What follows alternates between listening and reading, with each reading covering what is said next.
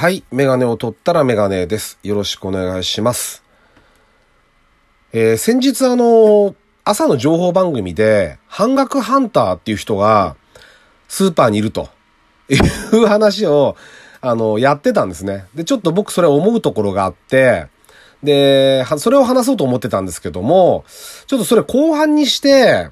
あの、前半ちょっとね、あのー山口さん、TOKIO の元が、飲酒で、えーっと、事故を起こして捕まったんですね。酒気帯びになってるんですかね、一応。まあ、容疑者になっちゃってますけども、あのーで、この人、以前もやらかしちゃってるじゃないですか。2年ぐらい前でしたっけ？あの、高校生、女子高生を家に呼んで、わいせつ事件みたいな、あの、ものを起こして、それでまあ事務所も辞めることになって、で、まあ謹慎状態に。そういう状態で今度こ、これじゃないですか。で、もう救いようがないじゃないですか、これって。もう、そういうお酒を飲んで、お酒のせいじゃないと思うんですけど、本人の問題だと僕は思うけど、あの、なんですよ。確かに悪いんだけど、ちょっとね、僕なりにちょっと思うところがあるのは、まあ、ね、まあ、こう、高校生に関しても、そう、事故に関しても被害者がいる話なんで、あの、もう圧倒的にダメなんですよ。ダメなんですけど、この人が悪いんだけど、あの、あとその他にもそうだ、この、瀬戸大也さんも撮られてるんですよね、写真。女性と一緒に、あの、1時間だかを二二人で奥さんじゃない人と過ごしてたのを写真撮られて、で、この人も結局なんか謝罪したって言ったかな？謝罪して、認めて謝罪して、えっ、と、次の大会、10月の大会を、出場を白紙にしたって言うんですよね。で、まあ、かといえば小出圭介さんみたいに、えっと、か、無期限の活動停止だったんだけども、復帰、事務所を変えて復帰する人もいるわけですね。この人も女性関係でしたよね。あの、やっぱ高校生かなんか若い子と不適切な、お酒と、あと、えっと、お酒を飲んで不適切な関係？なんかそんなんばっかなんですけど、あ、まあ、瀬戸さんはちょっと違うけどね。あの、そんなんばっかなんですけど、これもう救いようがないんだけど、あのーなんて言うんだろう。こうやっ、このやったことはもう最悪ですよ。もう完全犯罪だし、被害者がいるんで、もう何の用語の使用もないんですけど、例えばね、山口さんは多分若い頃から多分ジャニーズに入って、でも熾烈な争いをずっとやってきて、ききっと僕の勝手な想像ですよ。ジャニーズに詳しいわけじゃないけど、別に僕は ジャニーズが大嫌いとかそういうのないんで、あの、割とフラットな目で見てるし、ままあちょっと憧れというかね、あの、かっこいいなっていうふうに思うので、こう見ていて、その熾烈な争いをこう勝ち残ってきて、辛いレッスンもあったろうし、ダンスやって、歌も歌って、演技の指導も受けて、いろんなこう他の子たちが遊んでる間とかに努力して、で、多分運もあったし、いい仲間にも恵まれて、で、あの地位まで行ったわけじゃないですか。誰もが知ってる国民的アイドル。役者も、とかもやってましたけど、で、音楽活動もしてたし。で、そこまでの活動まで全部を、ダメって、もう人間としてもう終わってるとか、結構そういうのも書き込みとかで見るんですけど、確かに終わってますよ、今の段階では。これも救いようがないけど、その、頑張ってきた時期までも全部ダメってしちゃうのは、ちょっとかわいそうかなっていう気もするんですよね。ちょっと僕が甘いのかもしれないけど、それは自分が被害者じゃないからそう思うのかもしれないけど、その、やったこと、今回起こったこと、どっかで道が逸れてこうなっちゃったわけですよね、きっとね。お酒と出会わなければ変わってたかもしれないし。でも結果、この、この人はこういう風になっちゃったんですよ。ただ、それまでの若い頃の努力とかそういうものも全部、なかったことにして、最低のもう、一つもいいところがない人間だっていう風にしちゃうのは、ちょっと違うかなって。瀬戸さんもそうですけど、まあ、今回こういう不倫絡みでこういう風になってるけど、あの、少なくともだって、東京オリンピックの金メダル候補だったわけじゃないですか。で、リオの、えっ、と、銀メ、銀メダリストでしたっけ？とかなわけですよね。だから、次は金メダルだなんてみんな勝手に期待して、みんな応援して、で、こうなったら、こういうことが起きると、急にも手のひら返して総攻撃っていうのは、ね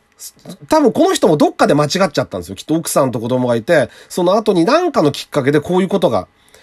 起きて、だけど、それまでの、この、この人が子供の頃からずっともう、まあ、多分毎日のように、スイミングなんかうちも子供生かしたから分かりますけど、選手のコースなんて毎日生かされて、がんもすっごい頑張るわけですよ。頑張って頑張ってずっと期待とプレ、期待ってのはプレッシャーですからね。それをずっと受け続けて、えっと、頑張ってきたことまで 全部なしにして、こいつは最低最悪の人間だってしちゃうのは、ちょ、ちょっと違うかなって僕は思うんですよね。温度的に。だから、ゆ、許す許さない。まあ、この人の場合は、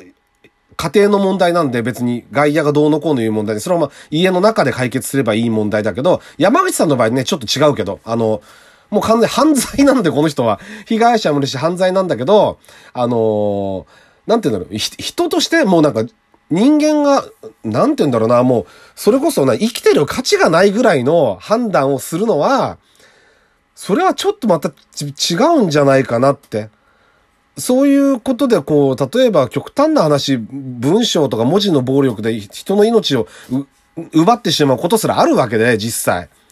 そういう書き込みにしろ何でも発言でも何でもそうですけど、あのー、それはね、あのー、自分たちがもらった楽しみとか喜びとかっていうものを全部すっ飛ばして、うんと、そういう人格とか、その人間を全否定するのはちょっと違うかなって思いましたね。はい。ちょっと わかりにくい。あの、急に思い立って今、喋ってるんで、ちょっとわか、わかりにくいとか伝わらない、うまく伝わらないかもしれないんですけども、あの、僕なりにちょっとあの、まあ、そんなことを思いましたね。はい。というわけで、第144回、えー、ラジオにメガネ始めたいと思います。よろしくお願いします。はい。で、話は戻ります。半額ハンター。ですね。半額ハンターってのは、あの、僕はね、前ね、以前配信でどっかで話してるんですけども、あの、スーパーでアルバイトをしていたことがあるんですね。で、結構長くやってたんですけど、2店舗ぐらい、あの、僕1箇所行くと長いんですよ。真面目ですから。何せ。あの、仕事も安、あの、無断欠席もしないし、パートのおばさんが都合悪ければ、あの、ある程度都合つけててもスッて入るし、ね、で、えっ、ー、と、反抗的な態度も取らないし、あと、あと物も盗まないですよね。物盗まないし、お金も盗まない。っていうもうこう、模範的なアルバイトだったんで、結構長く一箇所に勤めたりしたんですけども、半額ハンターっていうのが出てて、で、半額シールを待ってる人って昔から山ほどいるんですよ。確かに。もう待ってるんです、ずっとね。で、いるんだけど、あの、これ、今も話題になってる、問題というか話題になってる半額ハンターは違くて、半額シールを押し、は、あと貼り始める前に、自分のカゴに確保しておいて、シールを貼り始めたら、これもお願いって持ってくる人。これ半額ハンター。で、えー、っと、まあ、これがいいことか悪いことかっていうと、悪いんですけども、はっきり言って悪いと思うんですよ。あの、正規のね、値段で売れるはずのものが売れなくなってしまうわけで、確保されちゃうんで、で、それを半額では、後で貼らせるっていうのは、ちょっとまずいと思うんですけども、あのね、これね、いましたよ。30年ぐらい前から、こういう人。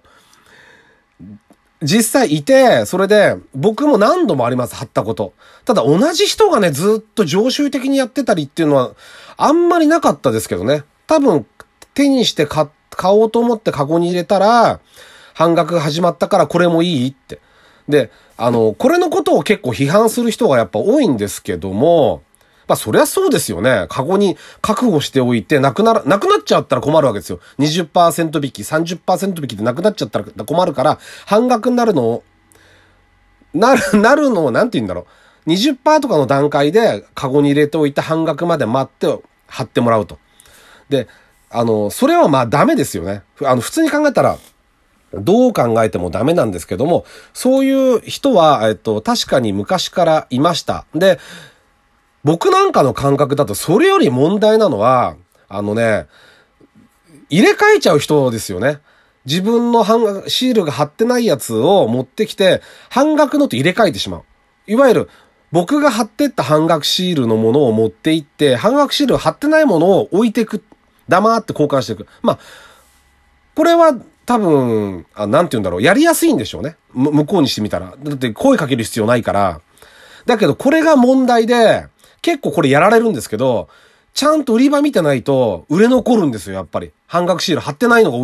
売れ残るんですよ。で、あれって思うんですよ。これ貼ったよなって。で、それはやっぱ交換されちゃってるんですよね。貼ったやつと貼ってないやつを。なので、まあちょっと、カゴに入れてずっと持ってるっていうのはちょっと問題ですけども、声をかけて これ貼ってくださいっていうのは、まあ、まだギリセーフかなと思いますね。うん。これ難しいとこですよね。でもね、半額って本当に大きいんで、半額になる時間帯あたりに行って、待ってるっていうのが、まあ最低限のマナーかなとは思いますね。そういう人はいっぱいいました。時間になると、で、こっちも、僕なんかも時間、あの、お店によっては決められた時間に5時になったら貼りますとか、6時になったら貼りますとか、あるみたいですけど、僕がいたところなんかは、任せられてたんで、アルバイトに。だから僕の感覚で、暗くなるのが何時ぐらい、雨が降ってるかどうかとかっていうのを、こう見ながら、あとお客さんの流れを見て完全に切れてから半額にしちゃうともう遅いんですよね。やっぱある程度流れてて、しかも人がやっぱ山ほど行っちゃダメなんですよ。すと商品がなくなっちゃうんで、そこのさじ加減でやってるんで、あの、僕なんかの時は多分相手も難しかったでしょうけど、時間にな、なって半額しますってやっちゃえばそこで待ってるのは当たり前ですよね。まあ、あの、文句の言われない程度に、あの、買う方も売る方もうまくやってもらえれば、まあ、お買い得なものいっぱいあるんで、いいんじゃないかなっていうふうに思いました。はい。というわけで、メガネを取ったらメガネでした。ありがとうございました。またよろしくお願いします。